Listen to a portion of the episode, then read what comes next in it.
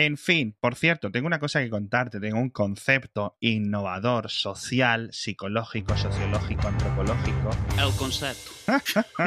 que creo que va a dar para algún paper, algún libro o algo. Quién sabe si en unos años tengan que inaugurar los premios Nobel de Psicología para agradecerme. Se llama el concepto, todo el mundo conoce el concepto de la friendzone. Sí, la friendzone, sí. Pues no sé cómo se dice en castellano, pero... ¿No es, es lo mismo que ser pagafantas un poco? Es encasillarte dentro del entorno de amigos cuando tú, principalmente hombre, quieres tener una relación más amorosa o más sexual o amorosa y sexual, etc. Es un concepto tan viejo como el mundo, la friendzoneación. Entonces, mi innovación mm, es un concepto similar que yo he denominado la conozona, que es un hueco, un espacio tridimensional en el que me encuentro yo personalmente y otras personas y seguro que os va a cuajar. Que es cuando tú eres conocido de otra persona, tú quieres pasar a ser su amigo, pero esa otra persona no tiene mucho interés en que subas ese escalón y pases a ser su amigo. Te quiere mantener como conocido. Esto es, por ejemplo, se da mucho en las clases. Tú le envías muchos mensajes, tú inicias las conversaciones, tú llamas. A mí me pasa con mucha gente que a lo mejor le pongo yo muchos DMs en Twitter y muchos mensajes de Telegram y esto responde con un sí, un ok, te paso enlaces, no sé qué, jajaja, ja, ja, te responden pero te responden, pero no te responden. ¿Sabes a lo que me refiero? Es decir, si es por ellos... No, no extienden la conversación. y eso es lo que se conoce, amigos, como la conozona. Tú quieres ser amigo, pero el otro quiere ser un conocido simplemente. Y me parece un concepto que el otro día cuando... Bueno, esto no, lo, yo lo tengo apuntado hace dos meses aquí, comentarlo, no hacía falta. Pero me hizo mucha gracia porque fue como un eureka.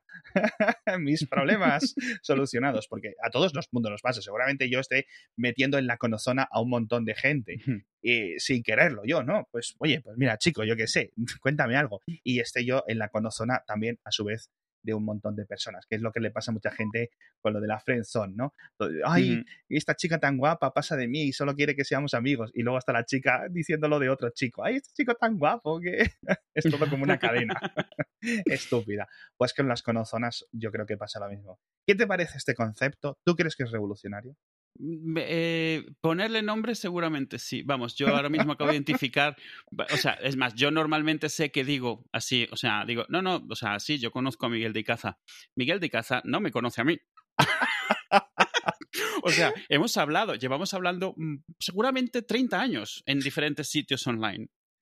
es posible que cuando vea mi nombre le suena de algo. Pero el avatar. Yo sé quién es Miguel de Icaza, perfectamente. Él no sabe quién soy yo. Entonces, lo identifico muy bien, sí. Qué bueno. Que por cierto, el otro día la, lié yo con Miguel de Icaza porque mm. dice, puso un tuit que a mí no hablo mucho de política ya en Twitter, ¿no? Pero me puso, puso una cosa que era en plan, Miguel Icaza, por, eh, para gente que no lo sepa, es uno de los grandes genios del software mexicanos, ahora empleado de Microsoft, creador de Mono, etcétera. Es un poco el Linus Torvalds mexicano. Aunque México tiene una gran potencia de cocos y de gente muy conocedora y muy buenos programadores, la verdad, casi tanto como, como los Mm. países nórdicos sin ningún tipo de exageración. Lo que pasa es que, claro, la mayoría de ellos acaban yendo a universidades de California y, tienen esa fuga de cerebros, pero están ahí, ¿no? lo que es, mm. digamos, la denominación de origen mexicana en cuanto al desarrollo de software. Y uno de ellos, eh, Miguel Licaza. Dice Miguel Licaza en Twitter una tontería el otro día. Mm. y me dio por contento. Me dio, pero esto dice, ¿cómo era? Lo voy a parafrasear porque no, no lo recuerdo exactamente. Como que en plan, que había mucha animadversión y era porque los políticos o la mayoría de políticos líderes en general en el mundo eran varones. Que esto no ocurriría con políticos mujeres. Que, oye, más o menos puede tener sentido en el, en el momento de que no hay una paridad, con lo cual no podemos hacer una prueba científica. Pero claro, yo justo estaba leyendo sobre Carrie Lam, la que está ahora manejando el cotarro en Hong Kong, que es más cabrona que muchísimas personas que vas a conocer tú en tu vida, y dije yo, o sea, no se pueden hacer este tipo de declaraciones tan hombres malos, mujeres buenas, porque al final, aunque yo entiendo lo que quiere decir, la gente se lo va a sacar de quicio, ¿sabes? Hmm. ¿Entiendes? Sí, sí. Y, tenemos que decir, ¿cómo se pronuncia? La de Burma, la de Birmania, Aung Suu Kyi, espera, lo voy a buscar en Wikipedia. Esta, Aung San Suu Kyi. Está aliado un genocidio hace cinco años. Quiero decir, se nos ha olvidado, por favor.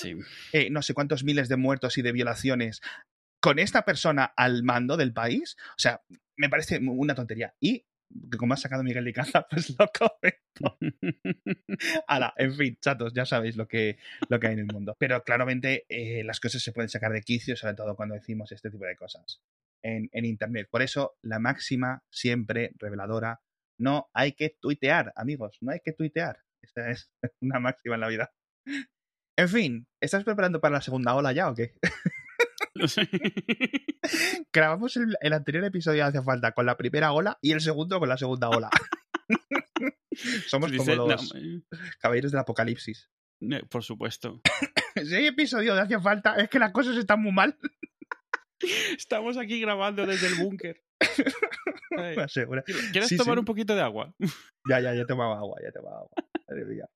Ya he tomado agua. Madre mía, qué locura fatal. de gobiernos de todo a nivel global. Al final en España, lo que es a base de presión social y eso, hubo un momento Ay. muy crítico, como al mes y medio de- del confinamiento, que la gente ya se empezó a ir la cabeza, empezó a salir ahí a, a volverse loco, a reaccionar, y luego se calmó un poco todo.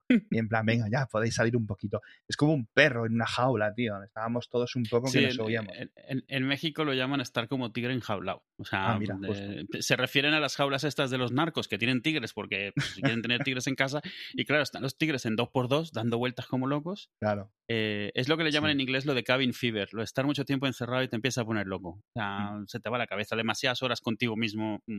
Sí. La verdad es que fue eh, marzo, abril, mayo. Fueron, fueron momentos difíciles para todos. O sea, no solo aquí en España, sino en, en todo el mundo, la verdad. Porque no me gustaba que la gente se pusiera a protestar, pero entiendo que tienen todo el derecho a hacerlo y a protestar y a salir. Pero vamos, eso de salir a la calle para intentar contagiarse, bueno.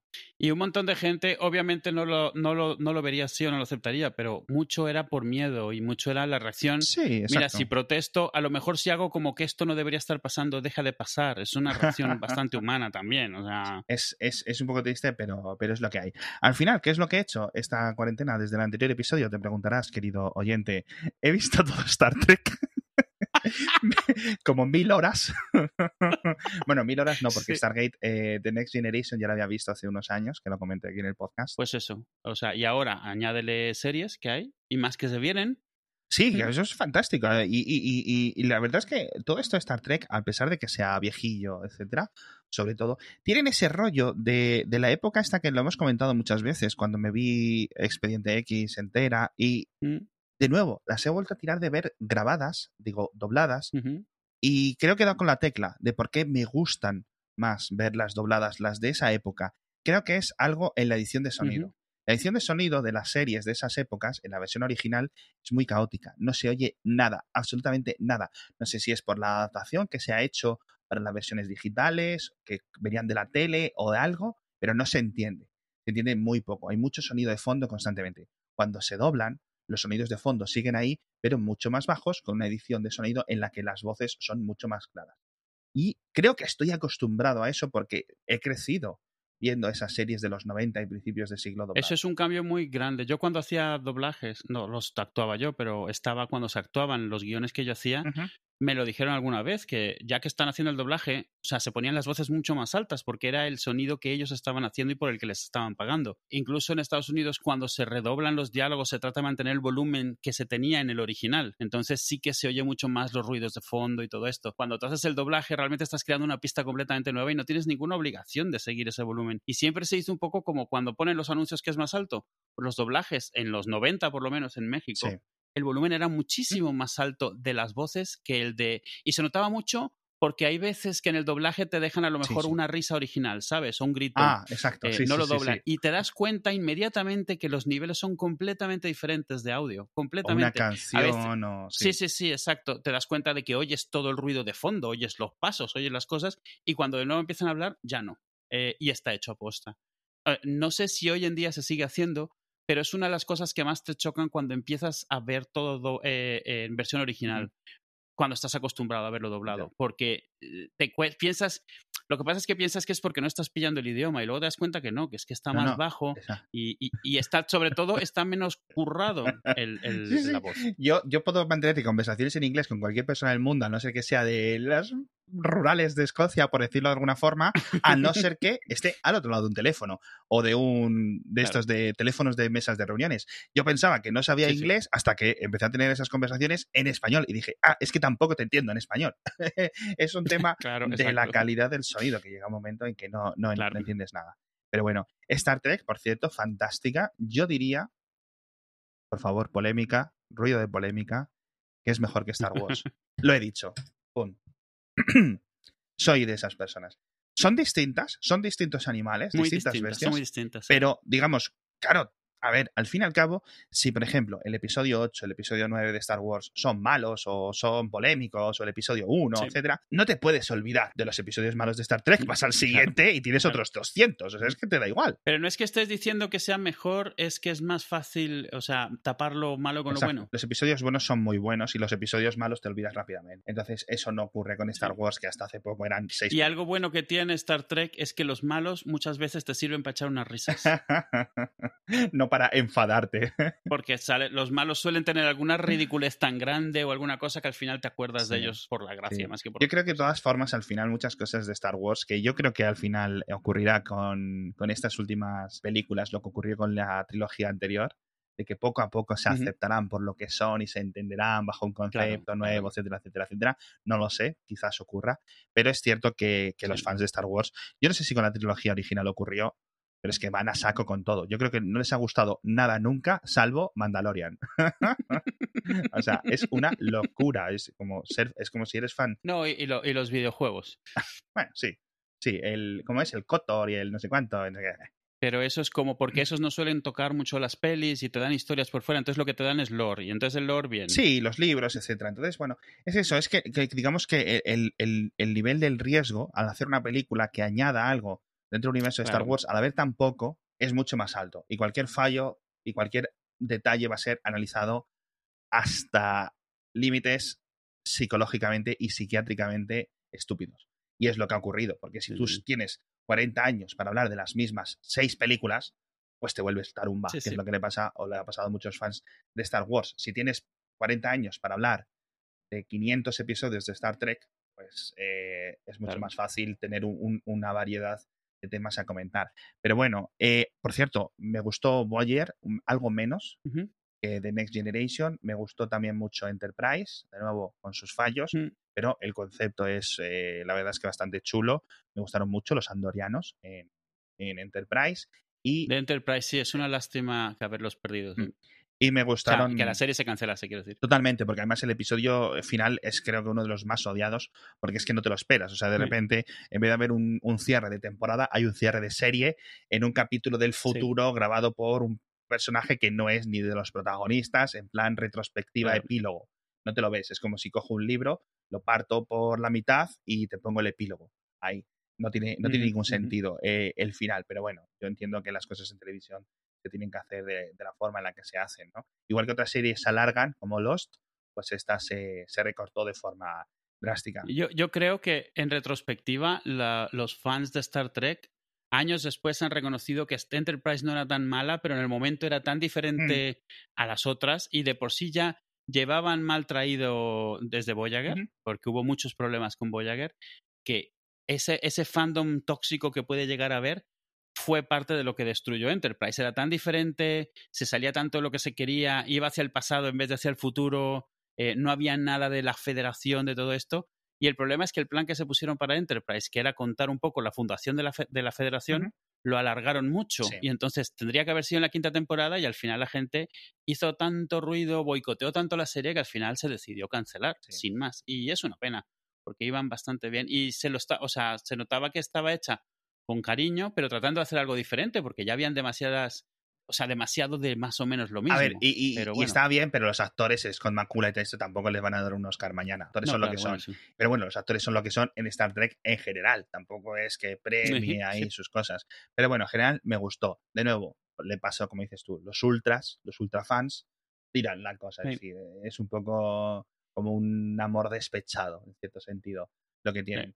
De Voyager, por cierto, lo comenté, yo creo que lo mejor el, el Doctor eh, como personaje, aunque luego Seven of Nine también, digamos, cuando aparece en la tercera temporada la serie cambia por completo, la tercera, cuarta, cuarta, quinta, más o menos. Y mejora mucho. Y también me vi DS9, que yo creo que es, igual que The Next Generation, la mejor en ese sentido de personajes, evolución, tramas, etcétera. Tienes los nazis espaciales, tienes los, los Kardashians, con C, no con K, que en, unas partes tienen, eh, digamos, rasgos de nazis espaciales, es decir, con los judíos espaciales, que son los bajoranos, porque además son los, el del doblaje son los bajoranos, no son los bayorans.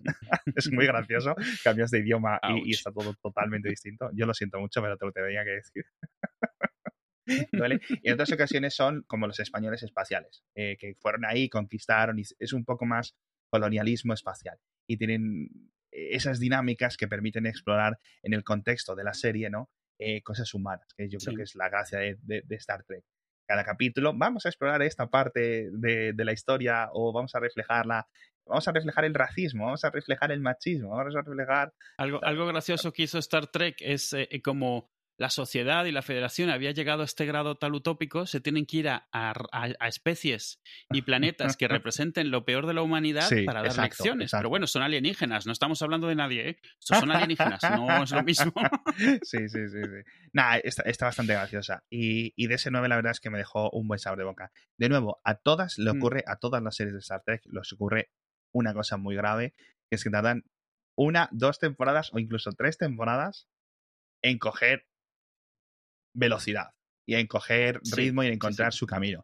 Y eso tiene que ser muy frustrante para verlo en la tele. Ahora ya da igual porque han pasado 20 años de la última, más hablaremos de las recientes, etcétera, pero pesa, pesa, pesa, pesa mucho te das cuenta mucho cuando te dicen lista de episodios esenciales y de la primera temporada hay tres, de la segunda hay cinco y ya de la tercera hay dieciséis, yo qué sé, ¿sabes? Sí. Pasan muchas series, pero en Star Trek es, especialmente porque tienes un patrón de que sigue ocurriendo, ¿no? Por ejemplo, en Battlestar Galactica muchos de los episodios mejores están en la primera temporada hecho, ¿no? Entonces es, una cosa distinta. Y la otra cosa, ahora que hablamos de Battlestar Galáctica, me hace mucha gracia porque ahora he empezado a ver Stargate. O sea, ya me comí todo Star Trek, me comí Orville, que es como el primo oficial de algo así. Y, me hace mucha gracia porque eh, viendo Stargate otra vez, que voy me he comido como en una semana cuatro temporadas o algo así, ese es el nivel. Joder. Yo es que me pongo por la noche ahí con el móvil y empiezo a ver el capítulos. Y a la, ostras, las 5 de la mañana. Em, y me hace mucha gracia porque son la misma pandilla de actores, editores, productores, directores, haciendo todas las mismas series una y otra y otra vez, tío. O sea, están. Y cuando no están. Es decir, todo Star Trek está de actor invitado en Stargate, en algún episodio. Y en Orville también, claro, eh, por supuesto.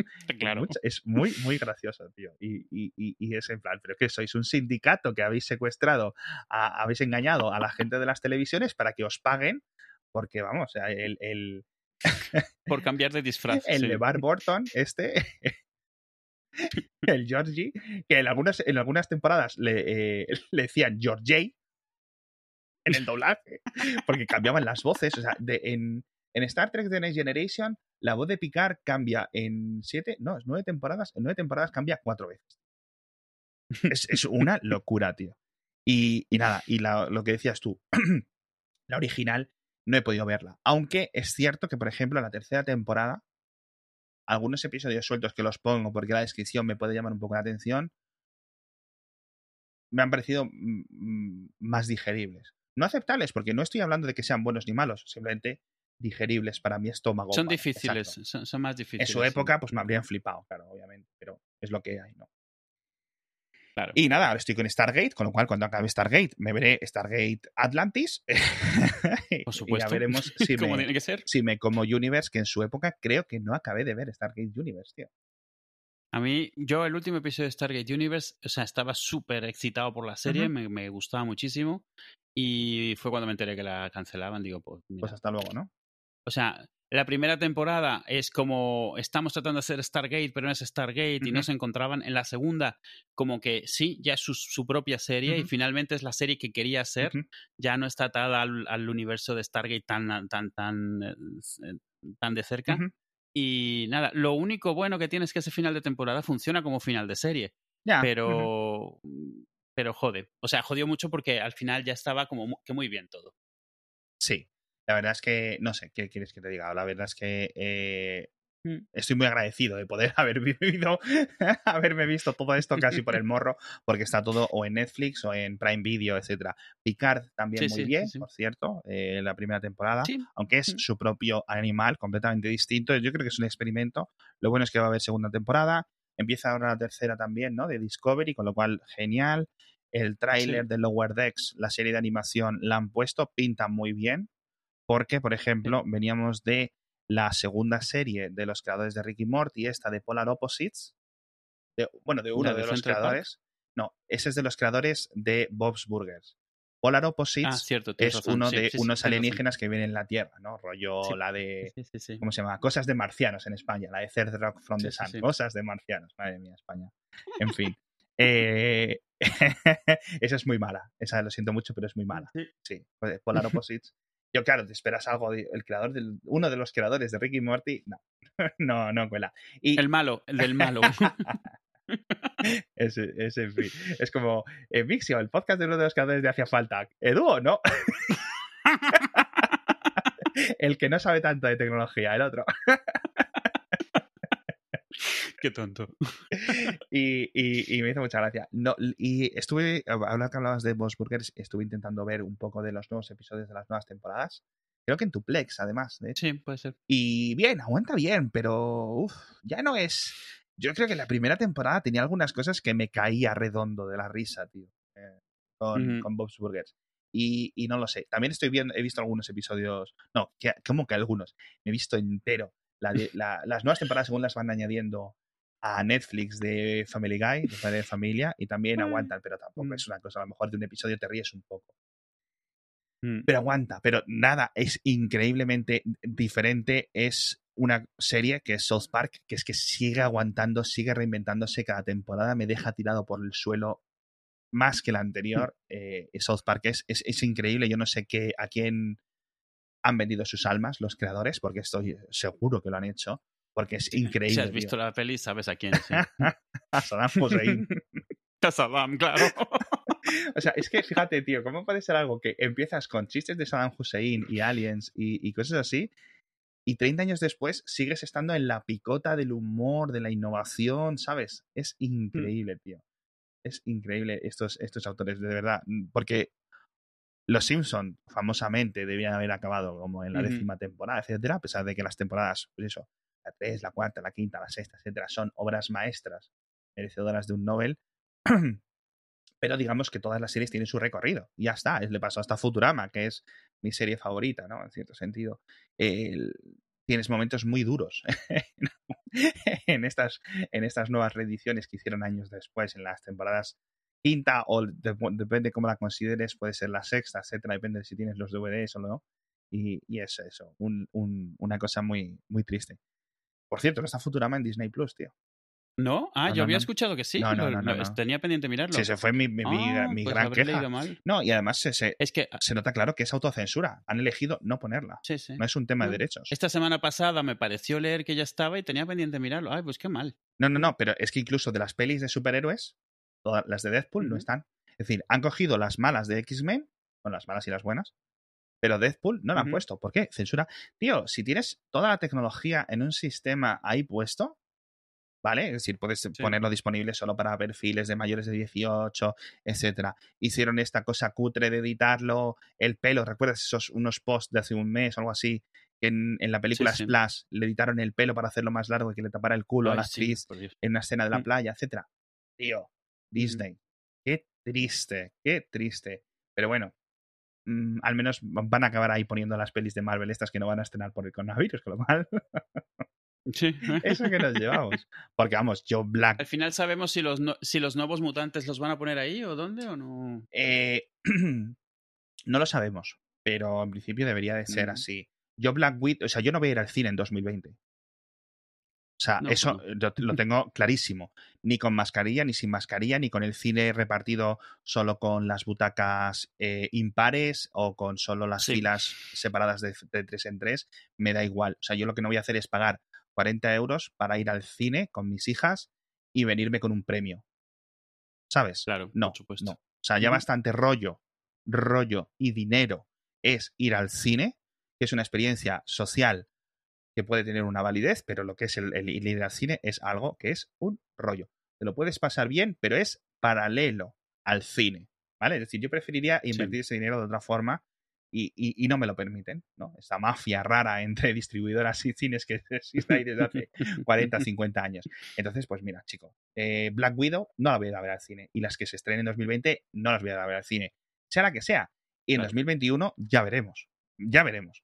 Entonces, o me las dais por Disney Plus, yo estoy dispuesto a pagar, de hecho, incluso aparte de la mensualidad, que me la pones a 5 euros, por ejemplo, obviamente lo que no voy a hacer es pagar 30 euros, aparte de pagar Disney Plus por ver esta cosa en mi tele. Pero bueno, eh, si me la pones a 5 euros, una venta extra, etcétera, lo que sea, me da igual. Actívamela, eh, la compras desde la web y te la activa para que la visualices, yo qué sé. Pero yo al cine no voy a ir a verla. ¿Es eso o piratería? Que ellos elijan. Claro. Mm. Sí, sí, que las pelis siguen estando ahí a un clic de distancia. Tienes que esperar tres días más, a lo mejor, pero nada más. O sea, sí, sí, o sea, es que, es que da igual. Entonces, ellos verán, ellos verán. Y, y, por cosas como lo de, como les llamaba antes, los eh, New Mutants, bueno, o sea, ni se cotiza eso, que no voy a ir a verla, bueno, no voy a ir a verla nadie. Entonces, bueno, pues es muy triste porque hay un montón de gente que depende de este tipo de la industria del cine, de la industria del cine, cine, del cine como evento físico, pero ahí se han quedado, chicos. Ya está, no está. No pasa nada, es decir, quiere decir. a, ver Cómo, a, ver cómo, queda, a ver cómo queda el panorama el año que viene, después de todo esto, porque esto es como el, del teletrabajo, de repente un montón de gente pues sabrá, o sea, se, dará cuenta de que puede poner las cosas antes en streaming, que las puede ver antes en streaming, tampoco está tan mal. Eh, a ver, los cines, ¿qué tal? De nuevo, el, lo del estreno digital simultáneo, esto se lleva intentando conseguir un montón de tiempo, pero claro, claro. muchas presiones. Y a mí no me importaría de repente, de verdad, o sea, yo, por ejemplo, por una Star Wars, por verla en la comodidad de mi casa a un 4K real, no el 4K de, por ejemplo, la aplicación de HBO, que no se distingue un negro de un gris, etcétera, eh, poder verla. Y, y, dame una opción para ir descargando el archivo poco a poco en mi, en mi tele o de alguna forma o algo así. Sí, tenerlo en local. No lo sé, porque poder verlo de alguna forma clara aunque es complicado porque las teles no tienen mucho almacenamiento apenas eh, en su propio, digamos, electrónica, ¿no? Lo cual no sé cómo de fiable se puede hacer eso. Pero dame una opción de un bitrate bueno, bueno, bueno. Vale, yo no te puedo a lo mejor pedir el bitrate de un disco de Blu-ray, pero, tío, mm, dame algo bueno porque hay algunas cosas de 4K que da penita verlas en internet. no me mandes el Jiffy. No, tío, es que al final tienes un gigabit o tienes 600 megabits o tienes lo que sea, que ya está el más tonto del pueblo tiene ese tipo de conexiones y estás viendo cosas de un mega, a un megabit. Tío, no puede ser eso, ni pandemia ni pandemia. yo no he sido mucho de quejarme. Yo me he dado cuenta estos días que, eh, sobre todo ahora que volvimos de vacaciones, yo he trabajado esta semana, pero el resto de la casa no y yo estoy aquí en, eh, en yo que sé, videoconferencias y están literalmente cuatro personas viendo vídeo en, en, diferentes dispositivos y yo veo el ancho de banda y no, o sea, no, está teniendo ningún tipo de impacto el ancho de banda. O sea, tengo top a mí. Sí, sí, sí. Porque está optimizado para, para velocidades lentas, que me parece admirable donde haga falta, pero que, que, cuando no hace falta, coño, que aproveche el, canuto este. No, totalmente. O sea, es que estás viendo cosas eso, a, un, a 2 megabits por segundo. 2 megabits por segundo son 2 megabytes cada 8 segundos, ¿no? Es decir, lo cual, tú abres cualquier web de un periódico y ahí ya son 9 megas de JavaScript, de banners, de no sé qué. Y eso carga instantáneo. Entonces, tíos, mm, ah. es lo que me da una serie en un minuto. Un minuto de serie es lo mismo que cargar la web de marca.com. Chato. es, un poco triste que, veas más calidad en los plays de algunas personas que, en estos Y en los podcasts de algunas personas, que es audio. Hay gente que lo sube a 320. sí, sí, es una absoluta locura. Pero bueno, en fin. ¿Cuánto llevamos ya? Porque yo recuerdo que el día que era el último día, entre comillas, del colegio de mis hijas, em, era el día 100 creo que era el día 100 o el día 110 o el día 111, era un número redondo. ¿Pero que, esto cuánto fue? ¿El, 13 de marzo? El 11 de marzo. El 11 de marzo en Madrid. 127 días. 127 días ya desde el anuncio, porque después de ese, de ese anuncio de que iban a cerrar las escuelas, hubo un día más de escuela, obviamente porque se anunció a las 8 de la tarde, hubo un día más de escuela y luego ya el día siguiente, un miércoles o un jueves, ya no se fue. Era como para dar un poco de, de, de margen, ¿no? De buffer pues eso, 125. 125 días, qué locura, tío. Entonces ahora les llega todo el verano, mis hijas se han viciado locuramente al Minecraft, eh, su idioma ha cambiado, eres una pro, esto está trucado, esto está bugueado, se me ha bugueado el ordenador papá, ¿qué pasa con esto? Eres un hacker. O sea, lagueado. O, eh, eh, entre los niños, entre el, mío y la mía, es me voy a poner bien cheto. Sí, está. Bien cheto. Tú estás bien cheta, estás cheto. yo estoy cheto. Es más, que está chetada, se ha puesto de, se ha puesto de diamante, se ha puesto de diamante entera. Y todo el rato a gritos, como si fueras tú un ciber. Y, es una casa loca. Y todo el rato, pues eso, pegándose, o sea, decir, que se zurran en el juego y luego se levantan y se parten la boca en, el mundo físico. Entonces, es que ¿qué hago? eso que haces cuando juegas online, que no puedes, eh, puedes decir lo que sea, en tu casa no, en tu casa no puedes porque van y te zurran. Exacto. Entonces, es que no tengo alternativa. Y es que, claro, llega un momento que dices, sí, sácalas al parque. A las 4 de la tarde las voy a sacar al parque, que se me derriten al llegar al portal. Llega un momento en que no. Y ya lo dices, bueno, pues os vais de vacaciones. Si es que ya han tenido las vacaciones. Es decir, si es que han tenido unos deberes que se quejaban mucho hacerlos, yo decía, pero si tardáis una hora, hora y media en hacer los deberes, el problema soy yo que tengo que hacer eso repetido por tres, ¿vale? Ayudándoos a vosotras. Vosotras tenéis una hora. Fijaos antes que ibais al colegio a las nueve, yo recogía a las cuatro de la tarde. Eso son siete horas en el colegio, de las cuales cuatro y media más o menos lectivas. Chicos, que es que estáis ahora mismo eh, pasando una experiencia rara, porque para ser tan jóvenes, una pandemia en cuarentena, etcétera, es complicado, ya lo comentamos en el último episodio, pero claro, ya llevan ciento y pico días, como dices tú, en su casa más o menos. Eh, hemos ido al parque, desde que se liberó un poco la acción, vamos al parque, vamos a ver a mi madre, vamos a, a donde sea, pero tampoco es la libertad de lo de antes. No puedes ir a un centro comercial, o al menos a mí no se me ocurriría meterme en un centro comercial, en un restaurante, en, ningún sitio. Entonces, pues tus opciones están limitadas. ¿vale? Y como ya llevas un montón de vacaciones, pues ya es que ya te quedas sin cosas que hacer. Ya te has visto todo Netflix, has visto todo Disney Plus, ya no sabes qué más que hacer. Entonces, claro, juegan al Minecraft, que es, digamos, la salvación que han tenido ellas durante, durante este periodo. ¿Cuál es el problema?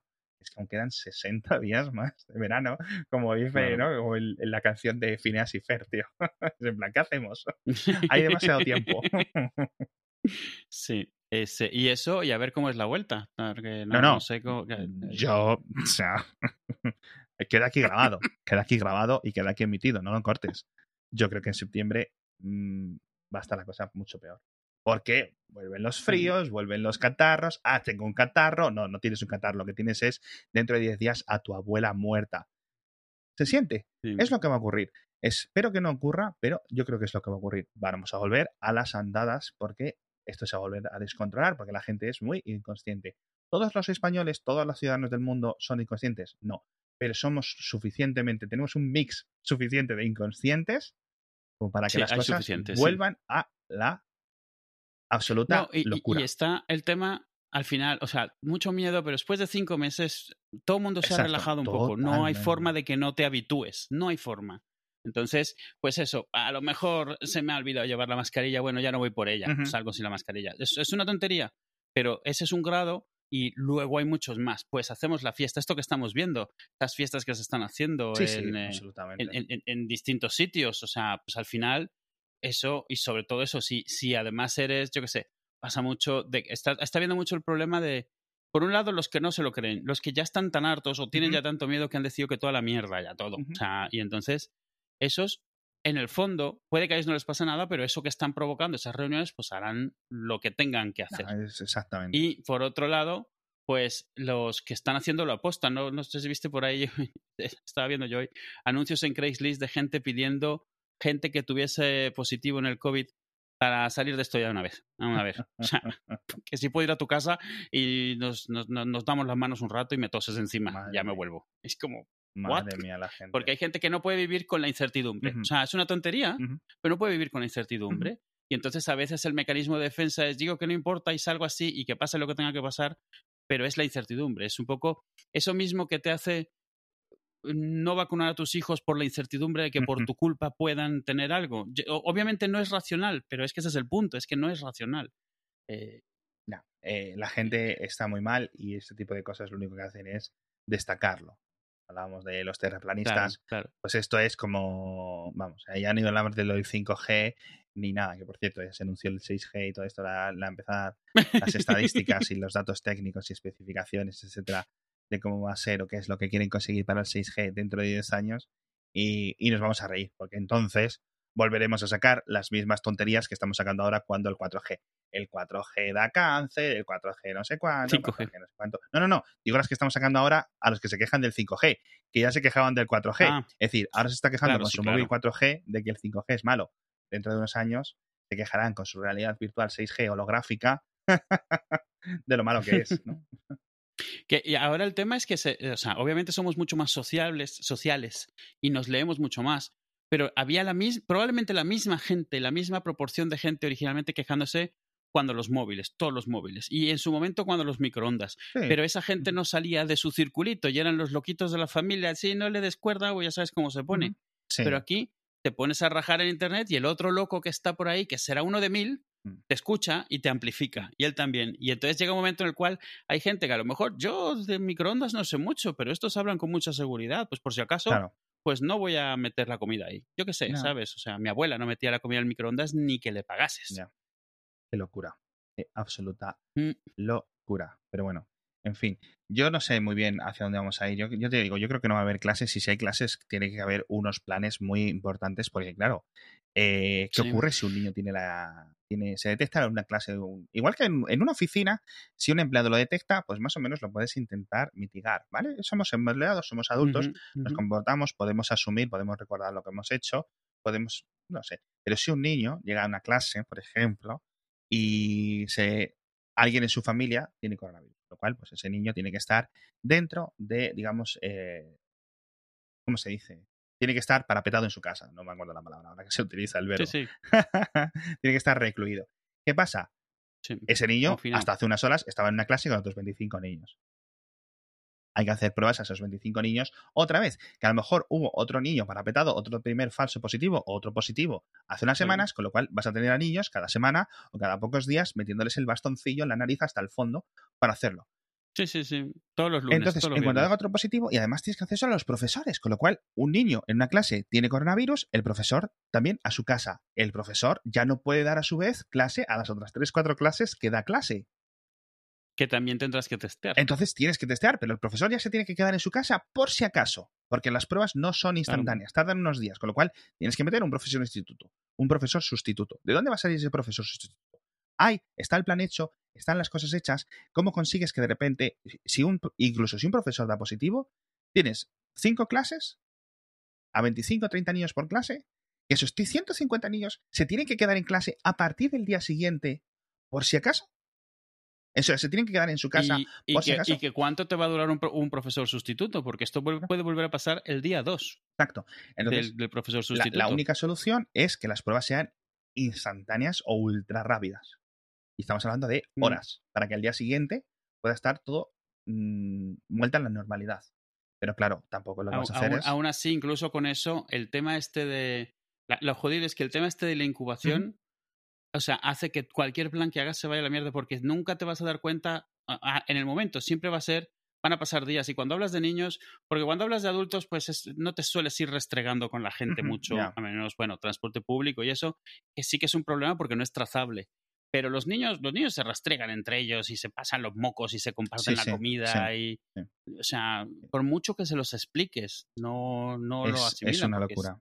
Y lo de transporte público, mucha gente eh, ha vuelto a trabajar ahora. Ahora en Madrid es complicado porque nunca sabes Sí. muy bien cómo está, cuál es la tendencia. Porque por una parte se ha ido mucha gente de Madrid a las vacaciones, con lo cual la ciudad digamos, reduce su actividad, lo cual no sabes si cuando estás en el Sí. autobús es porque vacaciones o es porque pandemia.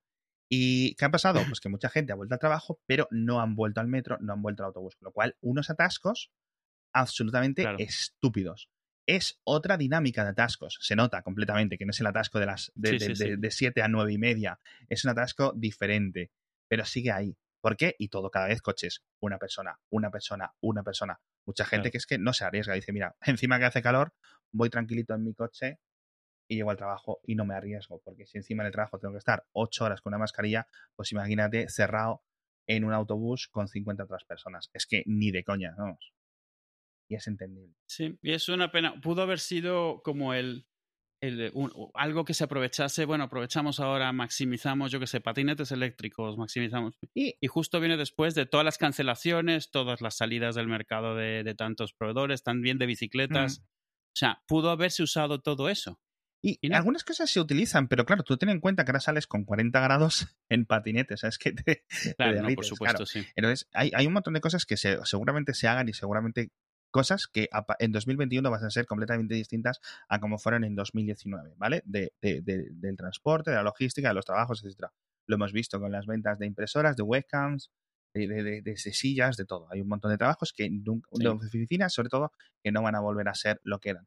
Y un montón de negocios que no van a ser viables.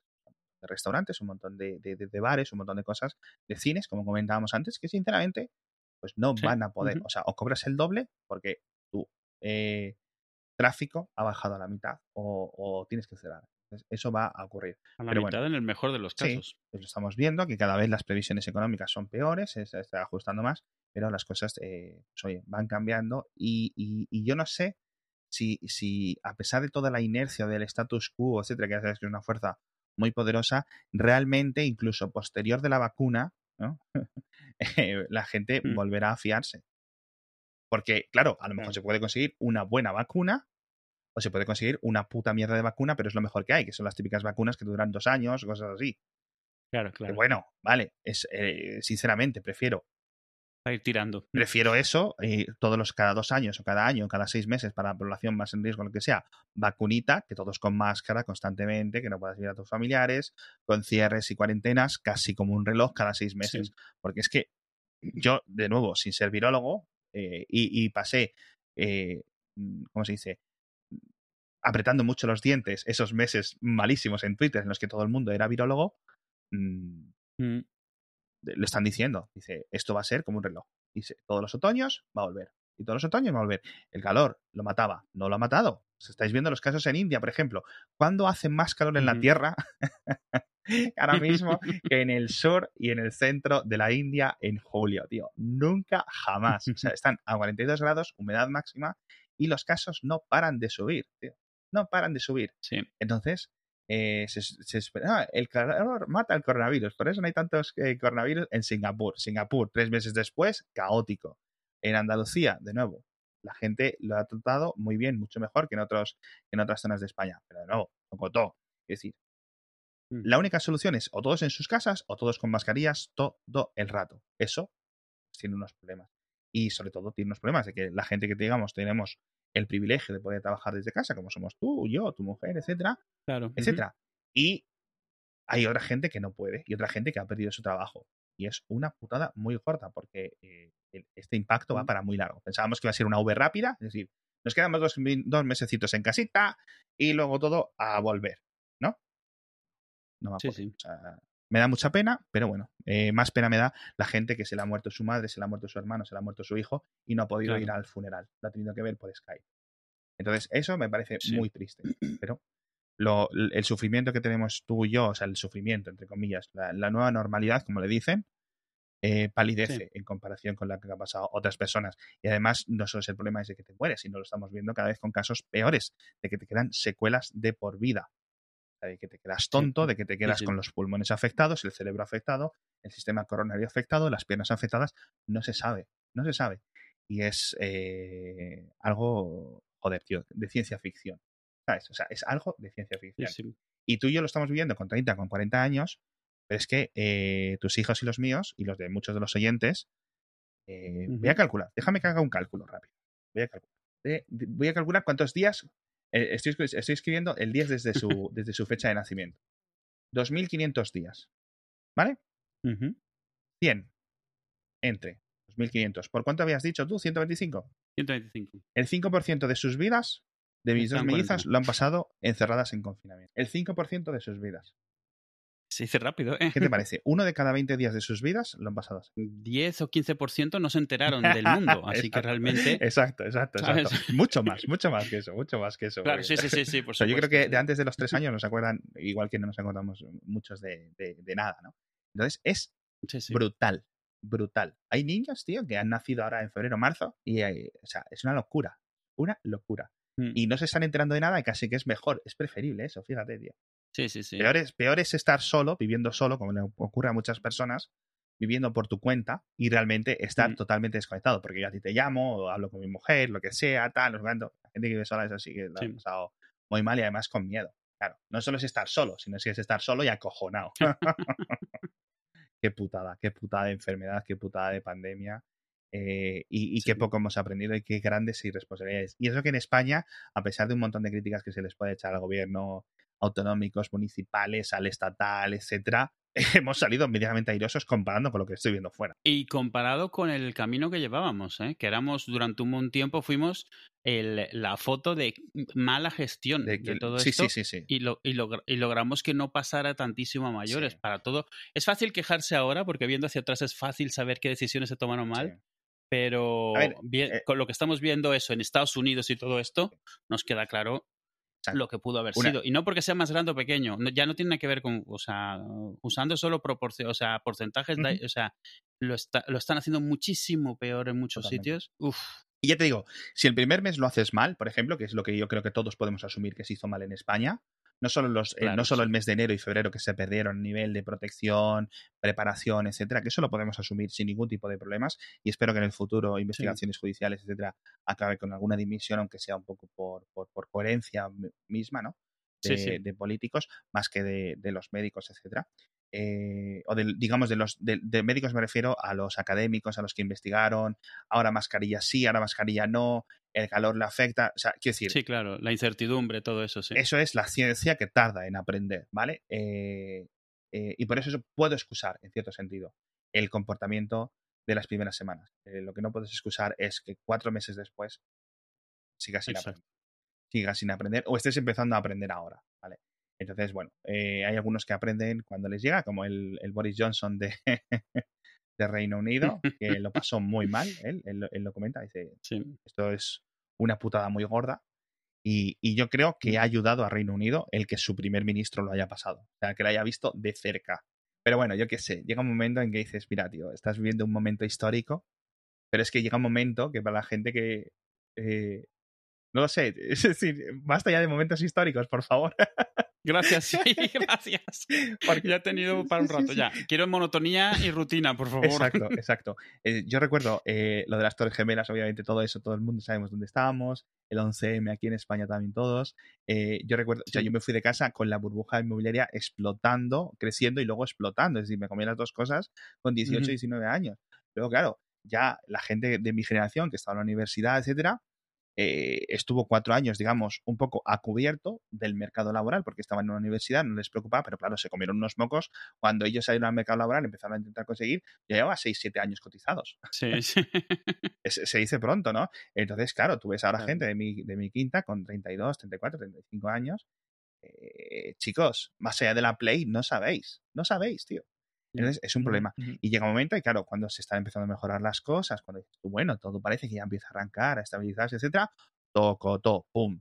Chico, llega un momento que no sé qué. A mí me recuerda mucho cuando dicen eh, el meme este del comunismo, ¿no? Que los, lo- los, los comunistas siempre dicen que nunca se ha probado el comunismo de verdad y que no sé qué, Ah, sí. y que siempre acaba en desastre. Y, y, y, y, y esto, o sea, ¿qué, ¿qué ocurre? Porque un desastre cada 10 años tampoco es que sea muy bueno. Entonces, entonces es un poco, o sea, obviamente, no, no, no me acuséis, por favor, aquí de, marxista, comunista, stalinista, pero eh, es una cosa terrible, pero joder, tíos, o sea, tampoco hay que, hay que comprender un poco las fallas también del sistema en el que, en el que vivimos, pero es, es muy gracioso. Y, y, y, y, y, por cierto, me gustaría comentar, ¿tú no has visto a la gente como un poco más espiritual estos últimos meses? No sé, a la gente en particular no, o sea, gente que no lo era no la estoy viendo más ahora. Sí que estoy viendo mucho más en general el tono, cosas así más espirituales, también más metafísica. Sí lo he visto, pero no particularmente de gente que no lo fuese así Ajá. antes, sino como, no sé si más tolerancia a que la gente esté acudiendo a eso Puede o ser, que estén aprendiendo a, a dar más un mensaje así sin chocar a los que nos choca. puede Pero ser. sí, sí que lo estoy viendo más. Eh, sobre todo de una forma que no provoca esa reacción negativa, que yo creo que es más bien lo que está pasando, que se está haciendo mucho más tolerante con la gente que necesita esa parte mucho más espiritual y, hombre, vale, sí, o sea, más comprensión a lo mejor. Si esto, es lo que te, si eh, esto es lo que te ayuda, ¿no? A seguir con... Claro, exacto. O sea, si así es como lo, lo, puedes sobrellevar, pues mira, adelante, no me voy a meter contigo porque tampoco es... Es que al final eh, llega un momento en que dices tú, lo que es la experiencia de la existencia humana, cuando te paras a pensar, que esto no ocurre mucho últimamente con los smartphones y tal, no, estamos, no nos pasa mucho esto de estar simplemente mirando al techo durante un tiempo en la cama. Sí, sí, introspección. O sea, no hace falta recurrir a drogas, simplemente estar callado, en silencio, y tranquilo, sin tener ningún tipo de estimulación externa, ya no meditando, simplemente estando tranquilo, pensando en tus cosas, ¿no? Pensando hacia adentro. Eso ya no ocurre tanto. Y yo creo que en esta, en esta pandemia a muchas personas le ha dado, ha tenido un hueco para poder hacerlo por primera vez en años y ha empezado a mm, redescubrirse un poco a sí mismo. Y eso, eso yo creo que está bien. Igual que otras personas se han enfadado, porque por lo que decías tú, del claro, enfadado, otras personas eh, les ha ido hacia, hacia un momento un poco más de claridad, de pausa, etcétera, que yo creo que les va a venir muy bien. Sí, y también, igual que ha habido gente que ha decidido hacer esto constructivo, algo, algo constructivo con esto, gente que se ha puesto a hacer ejercicio, régimen, sí, sí, aprender a hacer cosas, porque es como, bueno, al final es cómo lidias con ello, ¿sabes? O sea, igual que habrá gente que se ha metido en sí misma y lleva súper deprimida cuatro Por meses supuesto. porque no logra salir de su cabeza, ¿sabes? sí. Porque este el tema no es solo que estás pensando en ti mismo, es el contexto de, de, de, de- de- de- que es bastante tenebroso. O sea, estamos todos encerrados porque no nos queremos morir antes de lo que nos toca. Sí. Está la muerte ahí. O sea, todas las Claro. noticias son sobre muerte. No es morirte tú en el sentido de que salgas a la calle, alguien te tira claro, una claro, piedra y te mueres. Es que a lo mejor tú te salvas y matas a gente de tu alrededor, que eso es, digamos, Claro, es, que es algo que como le des muchas vueltas no duermes tampoco. O Entonces, sea, de re- a lo mejor, sobre todo si toda tu vida habías logrado mantenerte un poco alejado de, de esas ideas tan grandes al final de cuentas, exacto. eh, pues claro, te, te, te sobrecogen y también, Sí. también pasa eso. Sí, sinceramente, yo creo que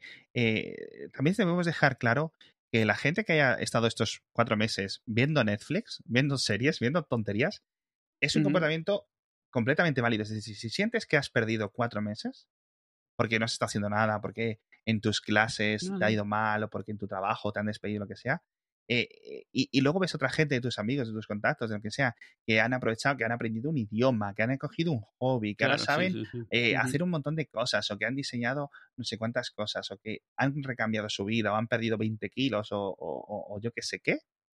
No es mejor ni peor, cada uno, estamos en una situación no. completamente nueva, nadie sabe lo que va a ocurrir mañana, y, y es una locura que no estemos matándonos en las calles. Sí, sí. Yo como lo veo es que son todos diferentes tipos de escapismos. Sí, sí. Algunos están mejor vistos, digamos, porque si te dedicas esos cuatro meses a comer como un cerdo, eh, es un tipo de escapismo. Me suena.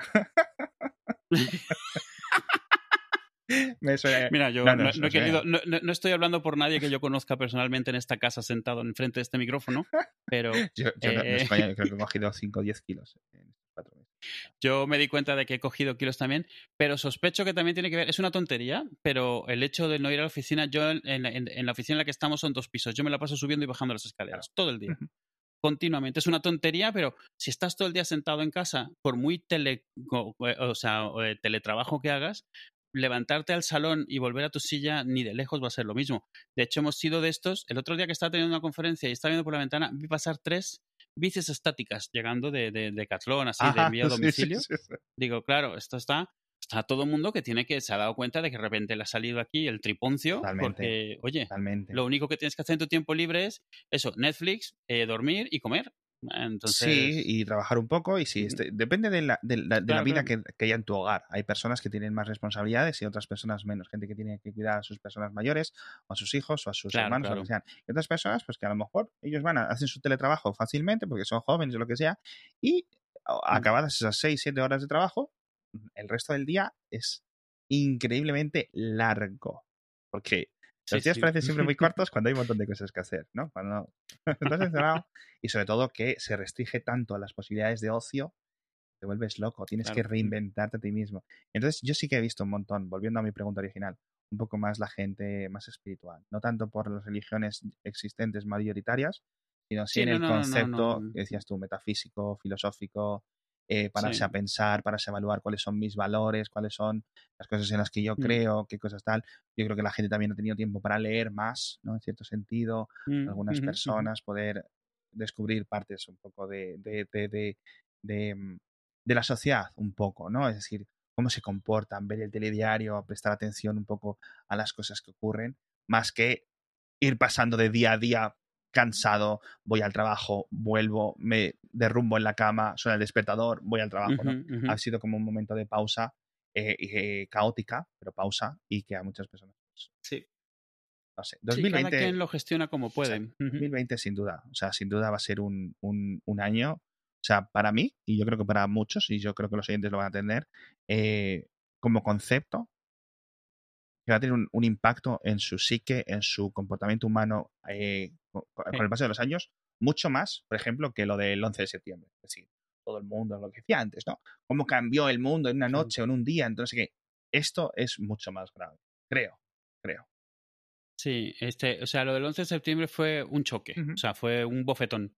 Pero esto es esto, esto es una mala situación con la que tienes que vivir y que te está obligando a cambiar la forma de, de hacer un montón de cosas, muchas de las cuales te quedarás durante mucho tiempo. Eh, y hay secuelas de esto, pues que sabremos cuáles son dentro de muchos años. Secuelas eh, en que, o sea, vicios que te puedas coger, eh, problemas que veas de, de, educación porque nunca se recuperaron, grupos enteros de gente que durante este tiempo no pudo tomar clases correctamente y perdió un año o perdió lo que sea. Totalmente, totalmente. Qué, qué pena me da los estudiantes que este año tenían un año eh, clave en su educación. Qué pena me da. Claro, exacto. Mm. Porque no, o sea, no se estudia igual, y menos con los planes que se han hecho.